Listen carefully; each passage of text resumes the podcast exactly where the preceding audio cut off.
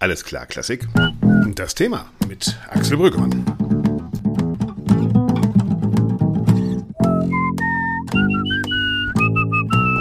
Er ist einfach unglaublich lässig. Georg Breinschmidt hier mit seiner Interpretation unserer Intro zu Alles klar Klassik, dem Podcast des Lismon Centers der Bertelsmann Stiftung. Heute, liebe Leute, mit einem ganz besonderen Thema, das offensichtlich auch euch unter den Nägeln zu brennen scheint. Ausstieg aus der Kultur.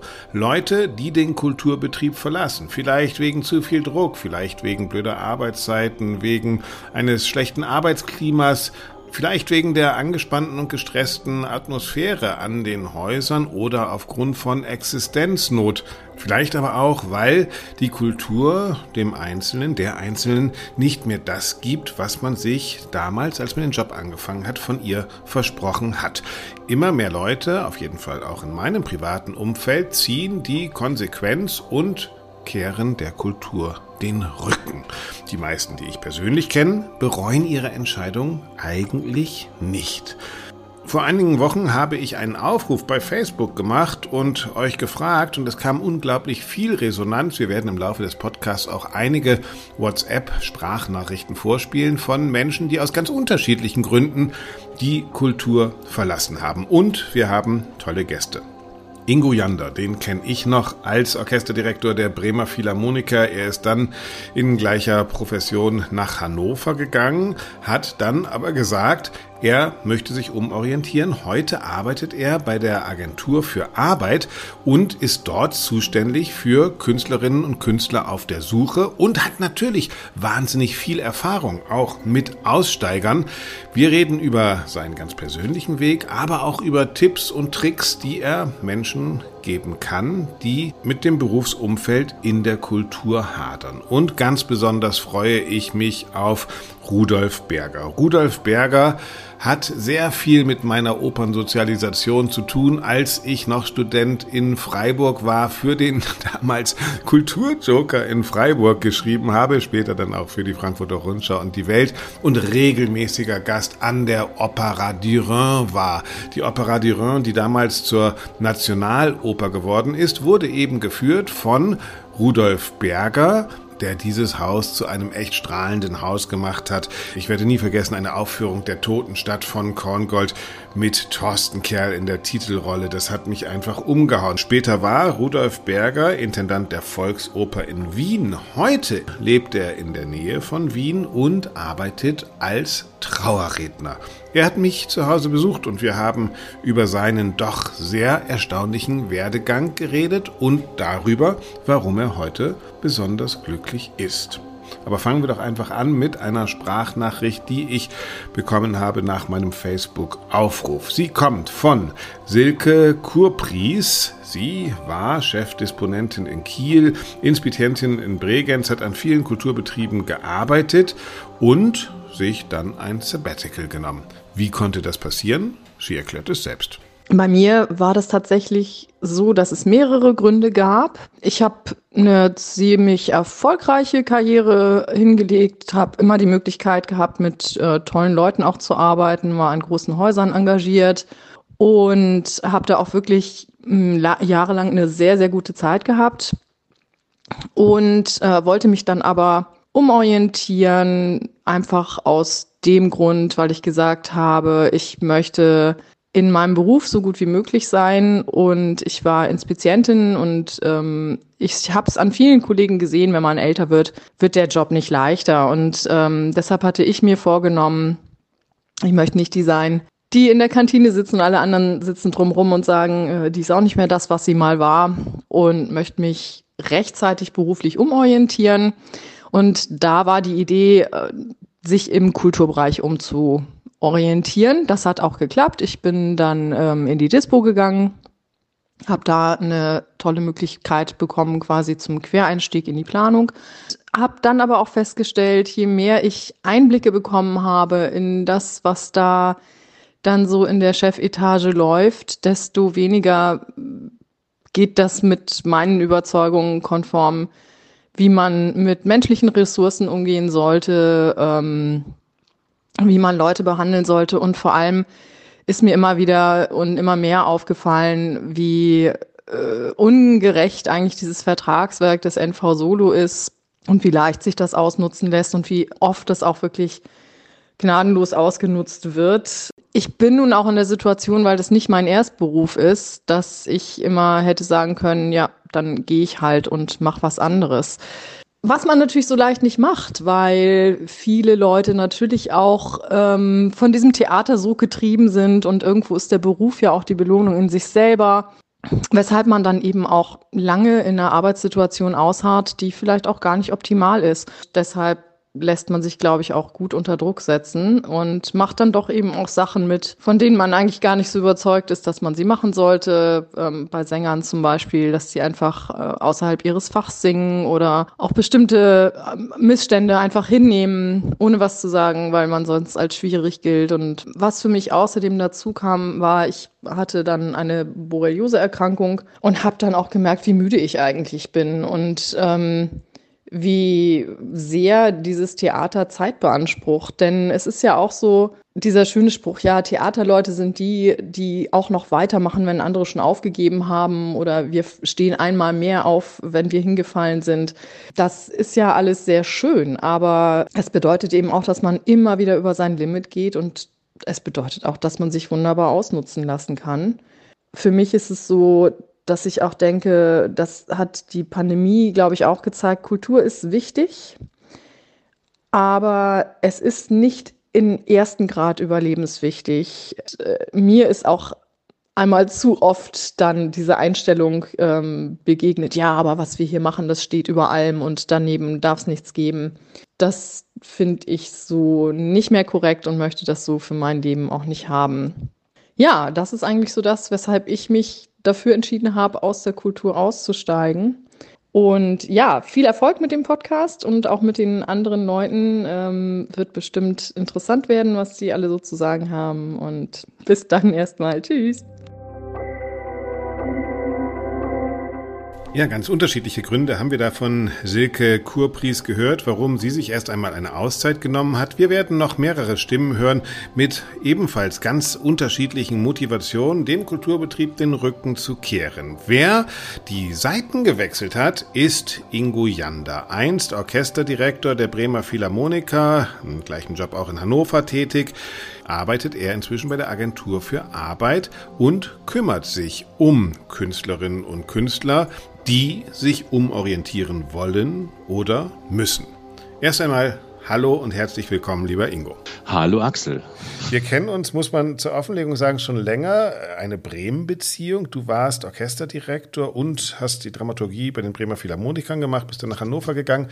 Und wir haben uns wieder getroffen und inzwischen hast du deinen Job gewechselt. Du bist bei der, wie nennt man das offiziell, Agentur für Arbeit? Kann man das, ja? Äh, Bundesagentur für Arbeit, genau, in dem äh, Fach, äh, in der Fachabteilung Zentrale Auslands- und Fachvermittlung. Und, und da, da, eben in der Künstlervermittlung. Zuständig vor allen Dingen für Künstlerinnen und Künstler, die aus der Klassik kommen. Lass uns das Gespräch, das wir jetzt führen, doch vielleicht mal in zwei Teile aufteilen. Einmal in dich und einmal in alle anderen. Ja, ja gerne. Du warst, wie ich dich kennengelernt habe, ich meine, ein komplett engagierter Klassikmensch. Ja, du warst bei jedem Konzert, du hast dir junge Stimmen angehört, du hast dir junge Musikerinnen und Musiker angehört, du hast dir Tage und Nächte für die Musik, für dein Orchester um die Ohren geschlagen. Wann kommt man zu der Erkenntnis, ah, vielleicht bin ich woanders doch besser aufgehoben? Es ist tatsächlich die Frage des Berufsethos und da kommen wir ja später noch drauf, wenn es eben um meine Kollegen geht, die Ähnliches festgestellt haben und auch das Metier verlassen haben. Ähm, dieser, dieser unbedingte Wille, also diese Bretter, die die Welt bedeuten. So bin ich irgendwie in die klassische Musik und vor allen Dingen an, an die Oper gekommen. Ich bin ja über den Gesang eingestiegen, aber mhm. es gab so eine, so eine Unbedingtheit. Man, man musste das machen aus, einer, aus einem ganz tiefen inneren Bedürfnis. Das Brennen und für meiner, auch, ne? Das Brennen, genau, ja.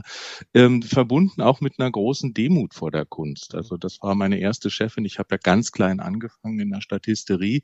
Die hat die Statisterie so hochgehängt in, im Berufsethos und uns klar gemacht, selbst der kleinste Auftritt ist einfach so immens wichtig. Wenn der verpatzt ist, ist die ganze Szene hin.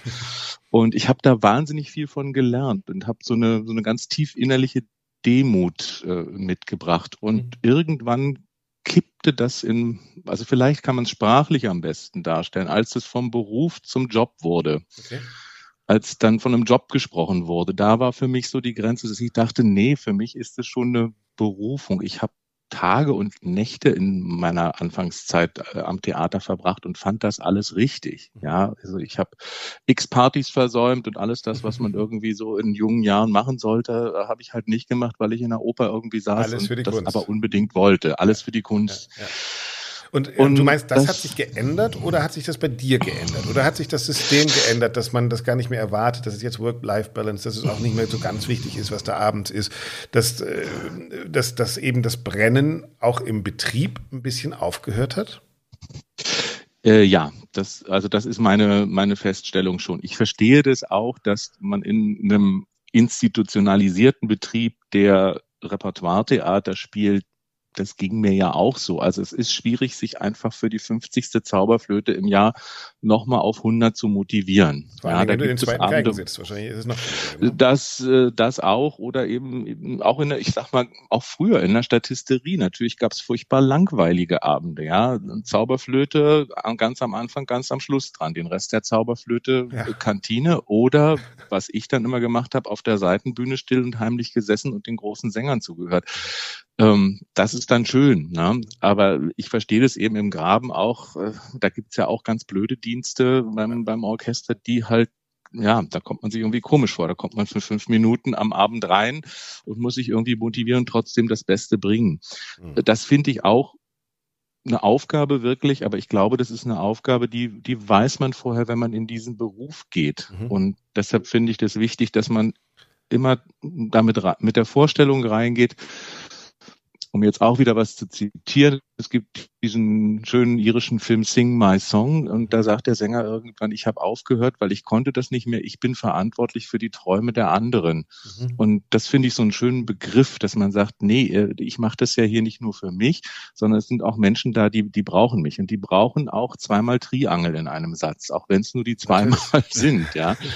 ja, ja. Und das finde ich so wichtig, dass man sich das immer wieder, immer wieder sagt und dass man da auch eine gewisse Haltung zu entwickelt und die ist ein bisschen eben mit dieser Work-Life-Balance, glaube ich, äh, verschwunden gegangen. Ich beobachte das auch und du bist ja dadurch, dass du eben auch Orchesterdirektor warst, du bist ja auch ein strategisch denkender Mensch und ein systemisch denkender Mensch. Was glaubst du, ist, liegt das an den Mitarbeitenden hauptsächlich oder liegt es an den Strukturen, die wir in der Kultur geschaffen haben? Du bist ja nicht der Einzige, der damit mhm. ringt und der auch mit seinem alten Feuer irgendwie äh, hadert, weil man sieht, dass die Umgebung das vielleicht gar nicht mehr so weiterträgt.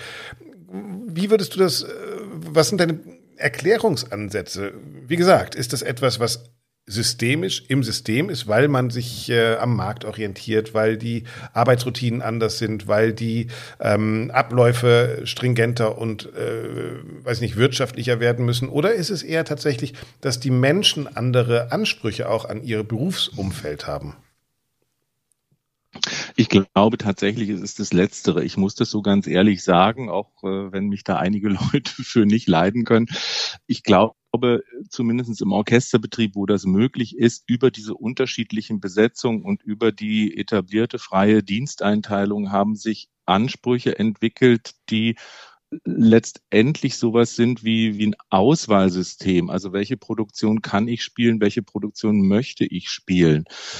Und daraus entwickelt sich so eine Anspruchshaltung, einen, einen, ja, einen Anspruch zu haben auf bestimmte Tage frei, die eigentlich Dienst sein könnten, mhm. aber dann doch frei sind, weil man, sagen wir mal, man spielt nicht gerne Mozart, man spielt gerne Puccini, dann teilt man das irgendwie so ein.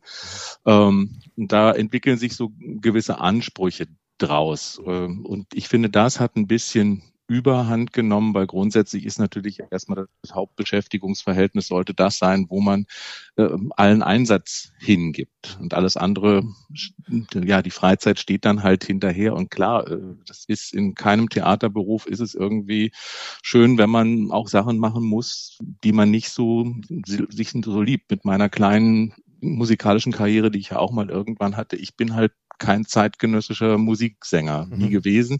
Das hat mich immer gestresst. Ich habe das gemocht, aber mich hat's gestresst. Ich hätte mir lieber die Renaissance- und Barockwerke ausgesucht. Aber kann man dann halt nicht, muss man auch mitmachen und letztendlich wächst man daran. Und Das ja. ist ein bisschen verloren gegangen, leider. Wir hatten vor einiger Zeit, könnt ihr gerne nochmal nachhören, äh, Jurowski im, im Interview, der da auch gesagt hat, die Mentalität in England ist nochmal eine ganz andere, weil es auch so eine Eigenverantwortlichkeit mm. da von Musikerinnen und Musikern für ihr Orchester gibt. Was ich beobachte tatsächlich auch, ist, dass viele, die im Orchester sitzen oder auch in den Kulturbetrieben arbeiten, gar nicht sich darüber bewusst sind, wie kritisch die Situation eigentlich auch nach außen ist. Das heißt, dass die öffentliche Nachfrage tatsächlich gar nicht mehr so groß ist, dass es vielleicht eine, einige Privilegien von früher so gar nicht mehr geben kann, weil der ganze Betrieb finanziell, aber auch im gesellschaftlichen Ansehen, im politischen, in seiner politischen Bedeutung in, äh, unter Druck geraten ist. Das sehe ich so, dass das diese, diese Spalt zwischen wir kämpfen ja noch, dass es euch überhaupt gibt und gleichzeitig eine Saturiertheit äh, mit Ansprüchen, die heute in dem Betrieb kaum noch aufrechtzuerhalten sind. Verstehst du, was ich meine damit? Ja, äh, das sehe ich ganz genauso. Also als ich begonnen habe, war die gesellschaftliche Funktion, die gesellschaftliche Akzeptanz von Theater eine ganz andere. Die war tatsächlich im West-Berlin sowieso, wo ja. ich ja angefangen habe, ähm, wenn man sich an den großen Skandal jetzt hier Neuenfels macht des Schicksals erinnert, was ja. ja in der Hausbesetzerzeit damals gewesen ist, das war ganz klar ein, ein gesellschaftspolitischer Bezug, den das Theater da hatte. Da klar. ging man rein, weil man sich damit Guido beschäftigen wollte, weil man, später, ja. genau, ja. weil man das gespiegelt sehen wollte. Das war einfach extrem wichtig. Und ich glaube, auch das lässt nach. Wir müssen uns darauf einstellen, dass auch die Bedürfnisse der Zuschauer andere sind. Ich würde mir sehr wünschen, dass das Theater Oper wieder eine größere Relevanz bekommt, auch Konzert natürlich eine größere Relevanz bekommt. Da geht es immer noch, finde ich. Im Theater ist es äh, ein bisschen anders. Mhm. Ähm, äh, da müssen wir tatsächlich dran arbeiten. Wenn wir das nicht, nicht halten können, dann enthebt sich natürlich so, so ein großer Betrieb, wie wir ihn in Deutschland flächendeckend aufhalten, jeder Legitimation. Ja, klar. Genau, also ich merke das ja auch als jemand, der vom Fernsehen kommt, wenn es dann um Medienpauschalen oder sowas gibt, ja, dass die sind gar nicht mehr re rechtfertigbar in einer YouTube-Welt, ja. Sozusagen hm. gibt es da sozusagen Ansprüche, die verstehe ich aus der Tradition heraus, aber sie haben halt mit der medialen Realität nur noch wenig zu tun. Aber das ist vielleicht auch tatsächlich nochmal ein anderes Thema. Ich würde gerne nochmal da drauf zu sprechen kommen. Also auf, wir haben jetzt über du geredet, über dich.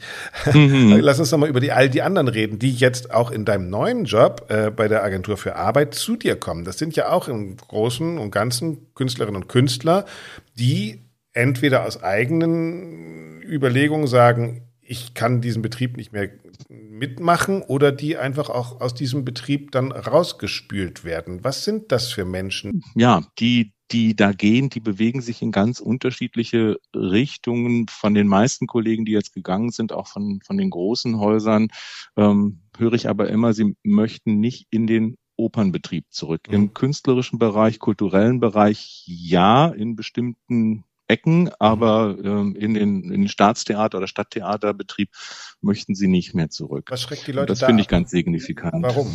Erklären Sie das? Ja, ich glaube, es ist eine, eine Müdigkeit, die wir alle so ein bisschen feststellen. Man steht letztendlich nicht mehr ganz hinter den Produkten. Für viele meiner Kollegen und für mich auch selbst ist es tatsächlich die große Dominanz des Regietheaters, der wir nicht mehr so recht zu folgen vermögen. Das mag sein, dass wir aus einer anderen Generation kommen mhm. und das, was heute gezeigt wird, nicht mehr als das unsere sehen oder nicht mehr richtig lesen können oder anders umsetzen. Wir sind einfach anders aufgewachsen. Ähm, und ja, von den, von den vielen Leuten, also ich kann nur Elisabeth Trissener zitieren in einem der, der Interviews, sie sagt, sie langweilt sich halt so furchtbar im Theater. Und das geht uns relativ häufig so. Also das höre ich von vielen Kollegen auch. Es ist nicht, dass es irgendwie krude erzählt ist oder mal anders erzählt ist. Es ist langweilig und dann findet man das so traurig, dass da so tolle Musik und so tolle Sänger sind. Aber wenn sich schon die Künstlerinnen und, und Künstler langweilen, ja, dann, dann muss man, äh, es ist, ist ja nicht verwunderlich, wenn sich auch ein Publikum langweilt. Also tatsächlich scheinen wir das ja mit einem System zu tun haben, das in sich selbst schon gerade nicht mehr genau weiß, worum es äh, sich dreht. Und dann fällt es natürlich auch schwierig, das nach außen zu vermitteln. Das ist ganz interessant. Wir reden gleich noch mit Herrn Berger, der Intendant der Opera Durin war und an der Volksoper in Wien und jetzt mhm. als Trauerredner arbeitet. Der hat im Vorgespräch mir auch gesagt, irgendwann kommt dieser Punkt, dass man dass sich das nicht mehr deckt, was man mit künstlerischen Ansprüchen, mit denen man reingekommen ist und mit dem, was man eigentlich noch verwaltet als Betrieb. Ist es das so ein bisschen mhm. auch, dass da, dass da äh, auf der einen Seite noch so eine Fassade von dem, was man eigentlich mal hatte, hochgehalten wird und man irgendwann erkennt, aber das, was wir täglich machen, hat eigentlich gar nichts mehr damit zu tun. Und ja, mir ist meine eigene Begeisterung abhanden gekommen. Ja, da, das hat der Kollege auf den Punkt gebracht. So ist es, glaube ich, für, für viele. Also es ist nicht flächendeckend so, ja, das muss man ja auch immer wieder sagen. Es gibt auch immer wieder Momente, wo man total glücklich rausgeht. Mhm. Aber die prozentuale Anzahl ist so viel weniger geworden. Und ich sage mal, die Ausschläge ins Negative sind einfach so groß geworden, dass man sich mal über eine misslungene Inszenierung ärgert, das war früher auch so. Und es gab auch im Repertoire-Theater immer so Durchhängerabende, ja, die Klar, nicht so aber. funktioniert haben. Das ist aber, das ist einfach so, ja. Aber es ist ganz, ganz viel Handwerk, was nicht stimmt. Also die, diese, diese lustige Seite, die es im Internet gibt, Guess the Opera, wo ja. Opernbesucher, also auch, ja, du kennst sie ja sicher, Fotos einstellen. Man darf dann raten, was man eigentlich auf der Bühne sieht. Das ist so ein bisschen so. Ja, wir sitzen okay. manchmal unten, der Vorhang geht auf und denken, okay, schnell nochmal auf die Karte geguckt, habe ich die richtige Vorstellung erwischt? Und dann hört man Gott sei Dank irgendwie die Musik, die man erwartet und dann weiß man, ja, das stimmt wenigstens. Ja, da das war doch immer bei Erkennen Sie die Melodie, da war das, das falsche Stück im richtigen Bühnenbild oder sowas, oder? Das gab es doch immer Genau, diese, ja, diese ja, ja, ja, ja, genau. Ja, erkennen Sie die Melodie, das war so großartig. Okay, heute vielleicht ein bisschen unfreiwillig bei manchen Produktionen, aber egal. Lassen wir Ingo Janda mit diesen Gedanken erst einmal kurz bei diesem Punkt stehen. Wir werden ihn gleich noch einmal hören, dann mit konkreten Tipps für Leute, die überlegen, vielleicht den Kultur-, den Klassikbetrieb zu verlassen. Ich würde vorschlagen, an diesem Punkt hören wir nochmal in eine Aussteigergeschichte rein. Eine Aussteigergeschichte, die sehr erfolgreich verlaufen ist. Katrin Christians war eine sehr erfolgreiche Querflötistin, die aber dann auf sich selbst gehört hat, ihren eigenen Lebensweg gefunden hat und heute Unternehmerin ist Ode Wald heißt ihr Unternehmen. Sie produziert und verkauft unter anderem Gin und Gewürze. Ja, scheint erstmal überhaupt nichts mit der Musik zu tun zu haben. Doch ganz so stimmt es nicht, denn auch das ist kein 8-Stunden-Job. Hier die Sprachnachricht von Katrin, die uns ein bisschen erzählt, warum sie die Kultur verlassen hat. Hallo, lieber Herr Brüggemann, Katrin Christians hier. Ich melde mich zu Ihrem Aufruf. Ähm, ein kurzer Abriss zu den Gründen, die sehr vielfältig sind, warum ich mit der Musik aufgehört habe. Ich habe äh, dieses Jahr sehr viel weniger arbeiten wollen, als mein normales Künstlerleben es immer zugelassen hat, nämlich morgens um acht anfangen und abends um sechs oder um acht aufhören, weil gut eben nicht gut genug ist. Und äh, dann habe ich mir überlegt, wo kommt das denn her? Und als ich realisierte, wenn du klein bist und anfängst, sieben Tage die Woche schon zu arbeiten, dann lernst du nicht wirklich, was Freizeit ist und was Entspannung ist, sondern ja, ich bin tatsächlich immer wieder nur dem hinterhergehechtet, was noch gemacht werden muss und habe, glaube ich, in meinem Leben nicht richtig gelernt, dass ein Mensch die To-Do-Liste des Tages nicht immer abarbeiten kann. Stattdessen war es verbunden mit einem schlechten Gewissen und äh, auch mit dem gut ist nicht gut genug, du musst noch härter arbeiten für das, was du tust und was du erreichen möchtest. Und dem wollte ich äh, entsagen und wollte eine Normalität in mein Leben führen, die ich bei anderen Menschen habe schätzen gelernt. Bin aus diesem Grund eigentlich sehr froh und glücklich, zumal mir auch einige zwischenmenschliche Dinge im Kunst- und Kulturbetrieb äh, weniger und weniger gefallen haben. Ich würde mir auch wünschen, dass man mehr, was Kollaborationen angeht, gefördert und unterstützt wird und nicht schon im Studienbetrieb darauf hingewiesen wird, dass man doch auf seine Solokarriere achten soll oder auf äh, seinen Platz im Orchester. Ähm, es haben einige gesagt eigentlich, als ich ausgestiegen bin, dass sie es mir nicht zutrauen würden und dass mir die Musik fehlen würde, ähm, weil eine kreative Ader dann eben auch wegfällt, die ja eigentlich mein ganzes Leben begleitet. Aber ich muss ehrlich zugeben, durch die Gründung von meiner Marke habe ich meine Kreativität in ganz andere äh, Bereiche lenken können. Wahrscheinlich wäre ich nicht so zufrieden mit der Entscheidung, wenn ich so einen 9-to-5-Bürojob hätte. Da bin ich sicher, das würde nicht funktionieren. Einen schönen Abend. Tschüss. Tja, vielen Dank auch für dieses sehr offene Statement, diese sehr offene WhatsApp-Nachricht von Katrin Christians, die uns erzählt hat, dass es vielleicht manchmal etwas länger dauert, um zu verstehen, dass Kultur nicht alles ist und dass das Weltbild, was man als Kulturschaffender bekommt, nämlich dieses Üben für den Erfolg, vielleicht am Ende auch nicht alles ist. Ein Lied, das wahrscheinlich auch Rudolf Berger singen kann. Er hat in der Opernwelt geschafft, was man so schaffen kann. Er hat die Opera d'Irin in Straßburg zur Opera Nationale d'Irin verwandelt, ein großartiges Programm aufgelegt, ist dann nach Wien gegangen an die Volksoper. Da gab es schon ein bisschen Kladderadatsch. Er war dann noch beim Operettensommer in Kufstein und in Gas am Kamp. Aber seine Berufung hat er jetzt erst gefunden. Inzwischen ist Rudolf Berger 61 Jahre und arbeitet als Trauerredner. Eine wahnsinnig spannende Biografie, wie ich finde. Ich habe Rudolf Berger angerufen und ihn zu mir nach Hause eingeladen, um mit ihm über seinen ganz individuellen Weg zu sprechen.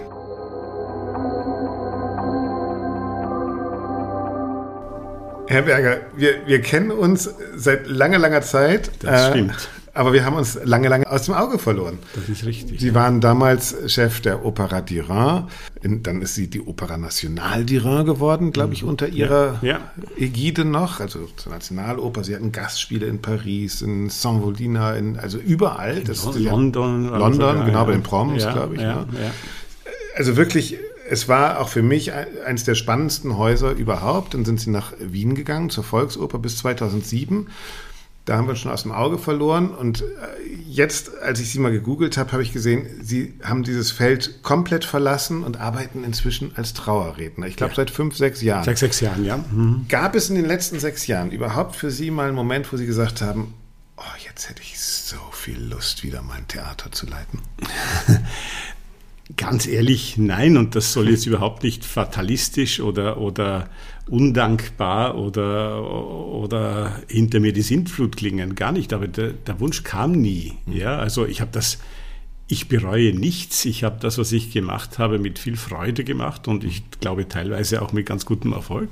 Und ich hatte auch nach der Volksoper, ich habe mich dann ja ein bisschen selbstständig gemacht, habe noch ein paar andere Dinge im Kulturbereich auch gemacht, hatte durchaus genau Kufstein und Kufstein Kant, und Gars und Kamp und genau. meine eigene Firma und so. Aber ähm, äh, ich hatte auch Angebote, ja, und habe die aber auch abgelehnt. Und Erstmal, man findet, das ist ja kein Job, den man irgendwo sucht im Telefonbuch, ja, sondern wahrscheinlich ist das dann tatsächlich was gewesen, was auf Sie zugekommen ist, was, was Sie irgendwie ja. gefunden haben? Wie sind wie ausgerechnet zum Trauer?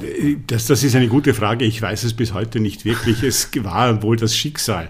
Ja, ähm, ich meine, natürlich habe ich mir gedacht, eigentlich möchte ich das jetzt nicht noch zehn Jahre so machen, was ich da mache. Das mit der Kultur. Mit der Kultur, mhm. ja. Und auf der anderen Seite, ich meine, man kann ja jetzt auch nicht sagen, ich, ich übernehme jetzt ein Lokal oder man muss das ja auch können und lernen und, und äh, ich war. Lokal geht immer. Ja, vielleicht, aber deswegen sage ich ja das auch. Aber, aber ich war 56 und so, also das, das ist ja auch nicht so, wo man sagt. Hm.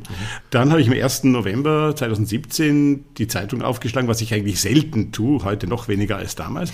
Und da war halt am 1. November klarerweise ein Artikel über Trauerredner drin. Mhm. Und ich sehe das und lese das und sage, ja, das wäre doch was. Mhm wie sich ergeben hat, ich habe mich dann erkundigt, wie geht denn das überhaupt und so, äh, und habe drei Wochen später meine erste Rede gehalten, hatte die war das aber gerade in der Winterzeit und dadurch war ich in einer Beschäftigung in der Burg Gars damals nicht so eingespannt, weil halt im Winter da nicht viel los war.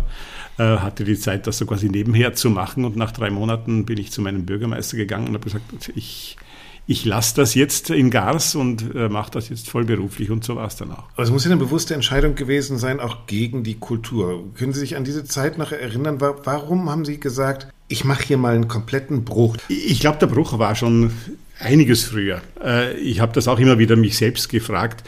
Irgendwo begann der Bruch, das klingt jetzt vielleicht seltsam, äh, schon 2001. Für mich war, aber das betrifft, glaube ich, nicht nur mich, das betrifft die Kulturwelt so ganz allgemein. Für, äh, ich glaube, der 11. September 2001 hat sehr, sehr vieles ausgelöst in der Welt. Da waren Sie noch in Da war ich noch Straßburg? in Straßburg, ja. Äh, Habe ich es natürlich nicht gleich gemerkt. Eigentlich hat sich die Welt verändert und die Oper, die Sie gemacht haben, passte plötzlich nicht mehr in diese neue Welt. Die griff mit ihren Zahnrädern nicht mehr in das Getriebe dessen, was man gesucht hat? Würde ich so sagen, ich würde nicht sagen plötzlich, mhm. aber ich glaube, dort war der Auslöser. Ja. Mehr und mehr eben, man ist wieder auf Sicherheit gegangen. Mhm. Ja. Doch so entsteht nichts Neues. Ist das, ist das das haben wir vorher im Podcast schon gehört, auch äh, von Ingo, dass er gesagt hat, dass viele Leute zu ihm kommen, die sagen, es hat eigentlich nicht mehr diesen Kulturflair, mit dem ich mal angefangen habe. Es hat sozusagen sich das Gefühl der Kultur verändert? Das, würden Sie das auch unterschreiben? Ja, das würde ich auch unterschreiben. Das würde ich auch unterschreiben. Es ist enger geworden, mhm. es ist finanzabhängiger geworden. Mhm. Und damit meine ich nicht, dass wir das Geld damals rausgeworfen haben, ganz und gar nicht. Man hat das in Amerika, ich war ja damals noch im Aufsichtsrat von Opera America. Mhm. Äh, Opera Europe waren Sie, glaube ich, auch. Auch, habe ich ja. mitgegründet sogar, aber in Amerika war es natürlich nach 2001 schneller und äh, nachhaltiger zu spüren, dass die Häuser, die eine lange Tradition hatten, San Francisco, New York, Chicago, die hatten nicht wirklich Probleme.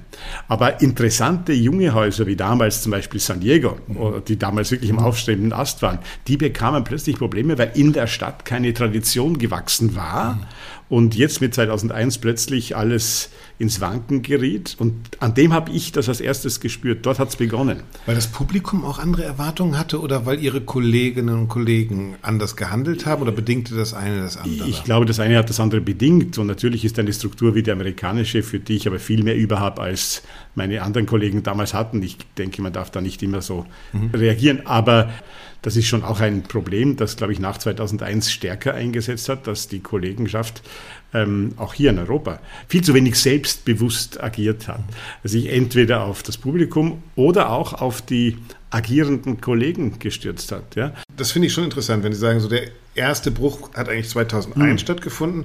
Ich könnte mir aus Ihrer Vita vorstellen, dass gerade diese Wiener Zeit, da haben Sie ja viele Kämpfe auch gekämpft, auch Absolut. ästhetische Kämpfe gekämpft, ja. eine Positionierung. Sie sind mit einer ähm, Idee für dieses Haus gekommen, die, kann man sagen, in Wien nicht nur Freunde gefunden hat. Ja. Andere haben gedacht, ey, was will der mit unserer Volksoper? Das soll doch die olle Volksoper bleiben, geh weg.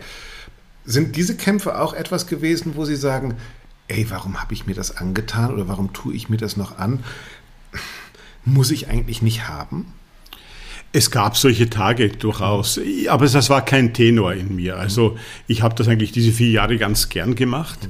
Ähm, es gab dann den Punkt, wo ich auch ganz klar gesagt habe, so ich beende meinen Vertrag ein Jahr früher. Das war 2006, wo ich gesagt habe, für 2007.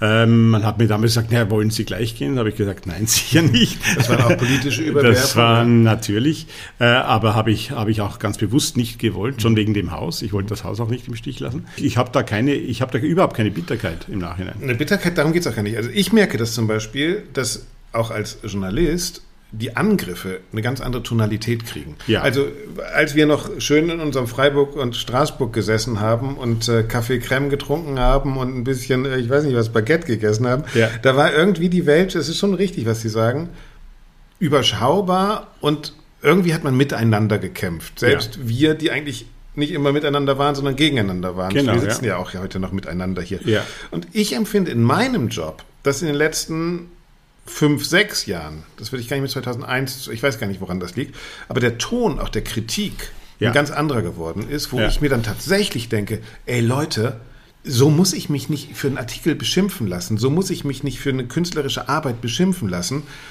Das ist immer noch Kunst und Kultur und da erwarte ich auch einen kulturellen Diskurs. Ja. Und wenn ich jetzt recherchiert habe, der Ton hat sich auch in ihrer Wiener Zeit, und jetzt das liegt gar nicht nur an Ihnen, ich will gar ja, nicht ja, ja, die Bilanz machen, sondern der hat sich verändert. Das, das ist richtig, der Ton hat sich verändert, er hat sich auch jetzt in seitdem, das ist ja auch schon zehn Jahre her, äh, mehr, er hat 15 Jahre, um Gottes Willen, äh, das hat sich auch jetzt wesentlich verändert. Ja, und das hat sich auch in den zehn Jahren zwischen der Volksoper und meinem Beendigen des Kulturbereichs äh, auch wieder verändert ich glaube, wir materialisieren immer mehr. Das heißt, es geht immer mehr nur auf Zahlen und, und ich meine damit nicht nur äh, jetzt äh, Zuschauerzahlen und Budgets. Ich meine damit wirklich, das alles zu quantifizieren, ja. Und es, legitimieren auch. Und ja? zu legitimieren. Es ist wichtiger, wie lange die Arie der AIDA gedauert hat, ob sie 20 Sekunden länger war als bei Knappertsbusch, als äh, wie denn die Dame sich ausgedrückt hat mhm. auf der Bühne. Mhm. Das ist vielleicht schwer in Worte zu fassen, aber wir vergessen das Geistige in der Kultur. Mhm. Weil wenn die Kultur keinen Geist mehr reinbringt, dann braucht sie keiner. Was, wenn nicht das? Ne? Ja, genau. Ja, ja. ja. Ist das jetzt etwas, was Sie in Ihrer jetzigen Arbeit im Überfluss eigentlich haben? Weil das Materielle, das wissen wir alle, in Tod nimmst nichts mit. Ja. Sie sind der Mensch, der die letzten Worte über jemanden redet. Da geht es ja wirklich überhaupt nicht mehr um Dinglichkeiten, weil Sie rechnen ja nicht ein Leben ab mit, es bleiben noch 500 Euro da oder irgendwas, sondern Sie rechnen ja ein Leben tatsächlich nur mit diesen geistigen ja. Werten wahrscheinlich ja. ab. Ist das wirklich hundertprozentig vielleicht auch das Gegenteil dessen, was da so genervt hat? Sicher auch, aber ich glaube, dass das, das große Gegenteil ist nicht mal nur das, das ist sicher ein Teil davon, aber dass ich ich selbst bin. Das heißt, eigentlich äh, kann ich das tun, wie ich es will. Ja? Ich bin ein freier Selbstständiger, ich, ich, ich habe keinen Chef in dem Sinn. Ja? Ich muss mit den Leuten... Welcome in my world. Ja, richtig. Ich muss mit den Leuten, mit denen, für die ich arbeite, natürlich, das sind meine Kunden, auch wenn das ja, jetzt in dem Zusammenhang vielleicht komisch klingt, aber es sind mhm. Kunden und die muss man zufriedenstellen. Aber ähm, das ist, es obliegt mir, wie ich das mache. Und da liegt für mich der ganz große Unterschied. Aber da frage ich mich dann schon, was ist in diesem System Kultur? Ich meine, Sie waren Intendant, Sie waren ja nicht irgendwie ja.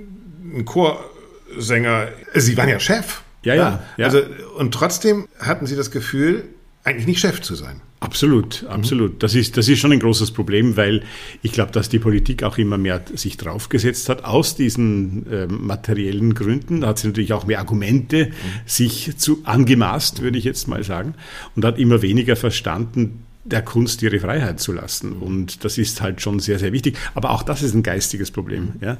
Heißt, Sie haben sich auch im Stich gelassen gefühlt. Ja. Das Gefühl, glaube ich, gibt es tatsächlich, dass sich auch Kulturinstitutionen ja. politisch, aber auch gesellschaftlich so Auch bisschen, gesellschaftlich. Also das ja. haben wir in Corona-Zeiten gemerkt, dass viele gesehen haben, hm. Die Kultur ist für die Menschen gar nicht mehr so wichtig also was, ja, also was sich da abspielt in der Corona, also abgespielt hat durch die Corona-Zeit, bis heute abspielt, das ist schon sehr interessant. Ich meine, so viel kriege ich schon doch mit, auch wenn ich nicht drin bin, dass plötzlich man gemerkt hat, und das wäre schön zu analysieren, warum das so ist, dass man eigentlich gar nicht am Abend ins Theater gehen braucht. Mhm das ist eigentlich schön zu Hause mit der, mit der, mit der Frau zu sitzen mhm. und wenn man dann mal Lust hat, na, dann schaut man halt auf mhm. YouTube oder irgendwas. Ja, oder man geht essen. Oder man ne? geht essen. Also ja, oder für, was für so eine normale Theaterkarte können Sie schon Kann auch gut essen gehen. Schön essen gehen, ja, genau. Also auf einmal ist der Bedarf nicht mehr da. Und da muss man sich schon fragen, warum. Vielleicht hat diese fehlende Geistigkeit, das ist jetzt zwar ein Steckenpferd von mir, aber ich finde es schon wichtig, ähm, des Theaters und der Kunst äh, dazu beigetragen, dass, dass wir nicht mehr Bedarf herstellen konnten mhm. für die Menschen. Und dass es wirklich auch für das, was wir angeboten haben, gar keinen mehr gab erstmal in der Zeit. Ne? Auch, ja, muss nicht nur in der Zeit. Aber ja, aber warum kommt es dann jetzt nicht in dem Maße zurück, wie es, wie es vorher war? Ja, weil weil ich glaube tatsächlich die, die Erwartung, also was Sie mit 2001 besprochen haben, mhm. glaube ich, ist eine Corona nochmal eine andere Form Natürlich, gewesen, aber, aber tatsächlich glaube ich, die Erfahrung mache ich auch, dass es andere Erwartungen gibt und vielleicht auch wir manchmal feststellen, das, was wir können und wofür wir stehen und was wir lieben, hat gerade nicht das Publikum, ja? Und ja. auch nicht die Politik und auch nicht die gesellschaftliche Unterstützung. Das wären meine letzten beiden Fragen, um das nochmal so äh, umzudrehen. Also auf der einen Seite würde mich interessieren, was Sie eigentlich aus dieser Welt der Oper, wo wir sagen, in der Oper lernen wir fürs Leben, für Ihren jetzigen Job, der ja ganz intensiv mit menschlichem Leben zu tun hat, mhm. gelernt haben. Und dann zum Schluss nochmal fragen, was eigentlich auch Kultur von unserem Leben als profane Menschen lernen können. Also vielleicht das Erste nochmal. Äh, Sie haben, sind umgeben gewesen mit Liebe, Tod und Leidenschaft, ja, mit äh, Diven, Divos, äh, mit netten, tollen, kreativen Künstlerinnen und Künstlern. Was davon nehmen Sie heute noch mit? Was begleitet Sie da? Nicht nur in Ihrem Job, sondern auch in Ihrem Leben? ich glaube, ich schaue auf die Welt einfach anders an, äh, durch den Blick, den die Kunst mir gegeben hat. Mhm. Äh, und wenn man da als Regisseur gearbeitet hat oder als Intendant, ist man vielleicht noch anders als als Sänger oder als Schauspieler. Man hat den Schritt nach hinten. Man schaut die, man schaut die Welt ein bisschen mit der Distanz mhm. an. Mhm. Äh, und das tue ich, glaube ich, auch. Und mhm. das hilft schon sehr, selbst mit allem, was so in der Welt geschieht. Mhm. Auf der anderen Seite ist man der Charakter, der man ist und gibt das ja auch in die Kunst hinein. Also das ist schon ein Gegenspiel. Ich weiß nicht, ob das Ihre Frage beantwortet, wirklich. Aber, aber am Ende merkt man eigentlich vielleicht doch, dass es ja, kommen halt neue Intendanten, ne? Ja, natürlich, ja, natürlich. Ja. Ist auch gut so. Ja, ist ja. auch gut so.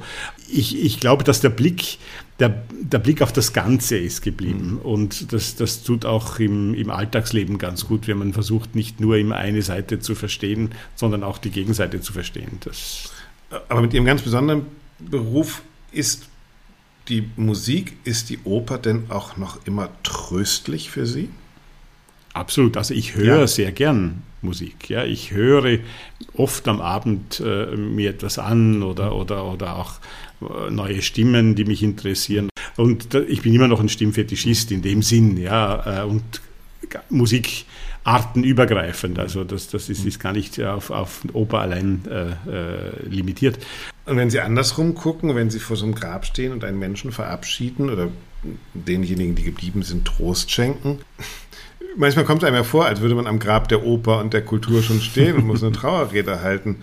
Was könnte die Oper von so einem Beruf lernen? Von einem Beruf, der mit dem Ende von Existenz zu tun hat, vielleicht, mit dem, der wirklich mit dem echten Sterben, nicht nur mit Mimi, die auch 500 Mal sterben kann und jeden Abend wieder neu stirbt, ja. äh, zu tun hat. Also dieses wirklich existenzielle, endliche Lernen. Ich glaube, das betrifft nicht nur die Oper, sondern die Kunst im Allgemeinen. Ich glaube, die Kunst ist gerade etwas, was sich mit, der, mit dem Existenziellen beschäftigt. Und vielleicht tun wir das eben zu wenig. Vielleicht ist das ein Teil dessen, was ich vorhin mit dem Quantifizieren gemeint habe. Wir beschäftigen uns viel zu sehr mit dem Drumherum und wie viele Obo Oboenisten brauchen wir in einem Orchester, anstatt zu wissen, was spielen die denn. Mhm. Äh, und wenn es dann, wenn man dann vor dem Grab von jemandem steht, da geht es nur noch um das. Mhm. Um, nicht einmal um das, was war, sondern was, was kommt jetzt, nicht für den, sondern für die, die da bleiben. Ich glaube, dass der Trauerredner zu 80 Prozent für die da ist, die da sind und äh, nicht wirklich für den, der gegangen ist. Mhm. Und ähm, das ist doch Kunst eigentlich ganz im Allgemeinen auch, äh, existenzielle Fragen stellen und für die, die die Kunst betrachten, die sie hören, die mit, ihnen, mit ihr umgehen, ähm, eine Antwort geben für, auf diese existenziellen Fragen. Und da gehört nicht nur der Tod dazu, da gehört alles Mögliche dazu. Über das zu reden, worüber ja, wir nicht reden können. Ne? Ganz Liebe, genau, Hass, Leidenschaft. Genau. Und da ist ja die Musik prädestiniert, die Oper prädestiniert, weil, weil man mit Worten im Schauspiel kann man das auch, aber die Musik hat eben noch die Ebene darüber hinweg, die, die, das, die Sprache allein nicht zustande bringt. Und, und das ist vielleicht tatsächlich dann auch so eine, so eine denke, die man wieder in die Kulturwelt reinpflanzen sollte, dass, es, dass wir vom Existenziellen, ja. vom Geistigen her denken und nicht vom, vom Materiellen. Aber nochmal, es betrifft nicht nur, wir können uns nicht immer auf die Umwelt ausreden, es betrifft auch uns hm. Agierende, weil dieses tolle Wort, das da in der Corona-Krise so überabstrapaziert wurde mit Work-Life-Balance, ähm, das ist schon etwas natürlich, das in der Kultur immer anders war. Mhm. Immer als im, in, den, in den Standardberufen. Aber auch das ändert sich. Wenn Sie sagen Zeitwende, hören wir gleich noch, ähm, dass es viele Leute im Kulturbetrieb gibt, die dann auch sagen, ja. ey, acht Stunden wäre auch mal schön. Ja, ja okay, äh, aber da, da, da, haben wir, da haben wir schon auch ein Problem, das man lösen muss. Ich sage nicht, dass mhm. das nur in eine Richtung mhm. lösbar ja. ist, aber es ist ein Problem, das wir haben, wir Kulturschaffende haben und nicht nach außen transportieren können. Herr Berger, sind Sie am Ende des Tages glücklich über den Bruch in Ihrem Leben? Oder sagen Sie, es ist halt so gekommen und ich habe es so gemacht? Nein, ich bin, ich bin eindeutig glücklich darüber. Äh, und äh, ich musste es ja nicht tun und, und es war der richtige Schritt. Aber nicht, weil ich sage, eben hinter mir was war. Also ich, ich habe überhaupt keine äh, ähm, Traurigkeit mit dem, was war. Aber ich bin froh mit in dem, was ich jetzt bin. Vielen herzlichen Dank für diese Offenheit und das Gespräch, was, glaube ich, auf ganz vielen Ebenen auch inspirierend ist. Dankeschön, Herr Berger. Danke. Rudolf Berger. Was für eine bewegte Biografie. Gleich hören wir nochmal Tipps und Tricks von Ingo Janda aber wir haben auch noch eine Sprachnachricht bekommen und zwar aus einem anderen Genre als der Klassik. Martin Kiefer ist Schauspieler. Meine Tochter kennt ihn natürlich aus den Pfefferkörnern. Wir kennen ihn alle aus dem Tatort oder aus Sendungen wie Soko Leipzig oder Soko Wismar oder Soko Stuttgart. Auch er hat mir, wie gesagt, eine Nachricht geschickt und mir erklärt, warum er ein bisschen aus der Schauspielerei ausgestiegen ist oder auf jeden Fall das Ganze nicht mehr ganz so ernst nimmt wie früher. Ja, schönen guten Tag, lieber Axel. Hier ist der Martin. Ich bin Schauspieler, seitdem ich 14 bin und bin mehr oder weniger jetzt seit ungefähr neun Jahren äh, nicht mehr wirklich aktiv in meinem Beruf, ähm, seit, seitdem ich tatsächlich mal mit richtigen Profis gedreht habe, habe ich auf gut Deutsch gesagt, keinen Bock mehr so richtig äh, in Deutschland oder im deutschsprachigen Raum irgendwie für so ja, für so relativ schlechte Abendfernsehformate irgendwie noch groß mich zu bemühen und irgendwie auf, auf Filmfestivals zu gehen oder, oder Leuten, Leute zu hofieren und so weiter und so fort. Ist es wirklich so, äh, eigentlich durch das hohe Niveau, das ich erlebt habe, habe ich eigentlich keinen Bock mehr auf Deutschland, ähm, weil ich einmal richtig mit Profis gearbeitet habe und gesehen habe, wie geil das sein kann und wie, wie, wie toll man arbeiten kann. Und wenn du dich weiterbilden willst und wenn du irgendwie großen äh, Vorbildern folgst und, und so werden willst wie die, im Grunde genommen ist es nicht gefragt. Also du musst halt irgendwie gefallen und angepasst sein und irgendwie im Strom schwimmen und dann kriegst du halt, wie gesagt, ein bisschen was und dann sagst du das auf. Und solange du irgendwie jung bist und, und sexy bist, äh, geht es irgendwie durch und dann ist das cool. Äh, also das ist erstmal so ein bisschen das schöne, traurige und dann war es auch noch so, dass ich mich ganz aktiv dafür eingesetzt habe, dass meine Frau ähm, Karriere machen kann, weil die einen wirklich wichtigen Job hat im Gegensatz zu mir, ähm, da sie äh, Kindertherapeutin ist. Und deshalb habe ich ähm, beim ersten oder beim zweiten Kind dann sozusagen die, die Hausrolle übernommen, die Kindererziehung übernommen zum Großteil. Also ich hoffe, die äh, kleine Erfahrung hilft dir und du kannst was damit anfangen. Ganz liebe Grüße von Martin. Ciao Axel, mach's gut. Tja, Grüße zurück, lieber Martin. Vielen Dank auch dir für deine Offenheit. Wir haben jetzt hier nochmal einen ganz anderen Aspekt gehört. Auf der einen Seite Familie, auf der anderen Seite auch die Möglichkeiten, die einem der Kulturraum gibt oder eben auch nicht gibt. Die Ansprüche an sich selbst und die Realität unseres Kulturalltags, die da manchmal nicht zusammenpassen. Ich habe euch eben versprochen, das Gespräch mit Ingo Jander fortzusetzen. Ingo, wie gesagt, arbeitet heute bei der Agentur für Arbeit und ist dort verantwortlich für Kulturschaffende, hauptsächlich aus der Klassik. Ich beobachte immer wieder, dass mehr und mehr Leute aus meinem Umfeld hadern mit dem Betrieb, mit ihrer Arbeit, mit dem Wert an Kultur vielleicht generell und nicht nur überlegen, sondern auch zur Tat greifen und den Kulturbetrieb den Rücken kehren. Ingo, wie siehst du das? Wie, welche Erfahrungen hast du in deinen Gesprächen gesammelt? Was für Leute, was für Probleme kriegst du da so mit? Ist auch ganz unterschiedlich. Ich habe den Fall tatsächlich gehabt von einer Kollegin, die in die Entwicklungshilfe gegangen mhm. ist. Ich selber habe mich sehr in der Flüchtlingshilfe hier in, mhm. in Deutschland äh, engagiert und habe da sehr viel getan, weil ich eben auch merkte, äh, ähm, ich habe so eine soziale Verantwortung. Die konnte ich irgendwann im Theater nicht mehr nicht mehr wiedererkennen. Ich glaube, also das ist ein ganz wichtiger Punkt, weil das haben wir ja gedacht. Ne? Wir haben ja doch immer gedacht, Theater ist eine ja, gesellschaftlich ja. relevante Form und wir sind eigentlich auch Sozialarbeiter im, im, im Theater. Und Absolut. Äh, plötzlich Daran merken wir, das sind wir vielleicht auch gar nicht. Und deshalb geht es tatsächlich so in soziale Berufe ganz oft rein. Ne? Also ganz viel. Ja. Weil Peter Gelb hat auch gesagt, die Sponsoren, äh, im vorletzten Podcast, glaube ich, der Intendant der Metropolitan Opera, die Sponsoren kommen heute auch nicht, verstehen nicht mehr, warum sie in der Oper investieren sollen, sondern die investieren halt direkt in Afrika, in medizinische Forschung Forschung, in äh, Malaria, Impfung oder was weiß ich mhm. was, weil sie sagen, da bin hm. ich konkret und sie glauben eigentlich nicht mehr an die soziale Wirkung der Kultur. Vielleicht haben wir das auch als hm, hm. Mitarbeiterinnen und Mitarbeiter in diesem Kulturbetrieb verloren. Äh, das ist, glaube ich, zumindest ab einer bestimmten Generation in den Hintergrund getreten. Also ich glaube nach wie vor immer noch fest daran. Ich glaube, dass Werke wie Don Carlos ein inhaltlich gerade in einer Zeit wie der jetzigen beschäftigen, ob es das Schauspiel von Schiller ist oder die Oper von Verdi ist. Das ist ein extrem wichtiger Stoff, in dem über Emotionen einzelner Personen ein ganzes Weltgeschehen irgendwie gespiegelt wird. Und wenn man sich darauf einlässt und das auch so über die Rampe kriegt, dann ist es immer noch eine, eine, eine ganz wichtige Funktion, auch jetzt die komische Operfloß der Medusa Henze, das gibt ja nichts, was im Moment aktueller wäre als, als dieses Stück. Das, äh, damit versucht man das, das wirklich. Und wenn wir dahin zurückkommen würden. Ja, ist ja noch nach wie ja, vor erfolgreich. Ja, ja. Super. Also das war eine ja, Aufführung, ja, die überall gefeiert wurde.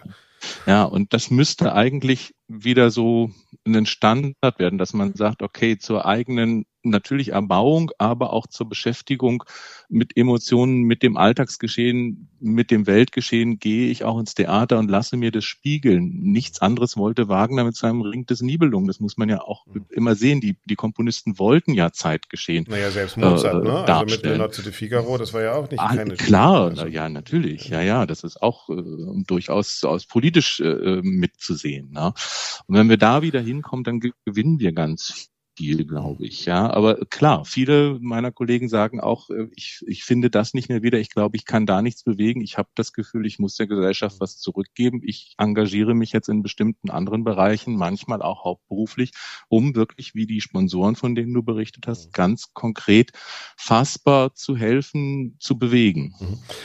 Lass mich zum Schluss noch eine Frage fragen, weil du hast ja tagtäglich jetzt in deinem neuen Beruf äh, damit zu tun. Wenn ich hadere, wenn ich merke, ehrlich gesagt, ich mache das jetzt schon ein paar Jahre, ohne dass ich diese Leidenschaft habe. Was rätst du den Leuten? Ähm, weil oft ist es so, selbst wenn ich mal diese Momente habe, ich, ich kann ja gar nichts anderes, denkt man ja erstmal. Mhm. Ja? Ich bin mhm. doch nur Sänger oder nur Journalist oder mhm. so. Ja? Ähm, äh, was sind deine Tipps? Also wenn ich dieses Gefühl habe, eigentlich bin ich hier in so einem toten System, dass mir das wo ich mich eigentlich selbst belüge und notfalls sogar mein Publikum. Was mache ich denn da? Hm. Das ist äh, sehr schwierig. Ich glaube, man kann nur unterstützend, begleitend da äh, zur Seite stehen. Ich sage immer ganz ehrlich, man braucht diese Unbedingtheit, eben dieses Feuer, dieses 150 Prozent. Wenn einem das verloren geht, dazu ist der Beruf aber grundsätzlich als Sänger, Opernsänger oder Konzertsänger, der Beruf grundsätzlich ist einfach so anspruchsvoll, dass man das ohne diese, diesen Anspruch an sich selbst gar nicht schaffen kann. Da geht man vor die Hunde.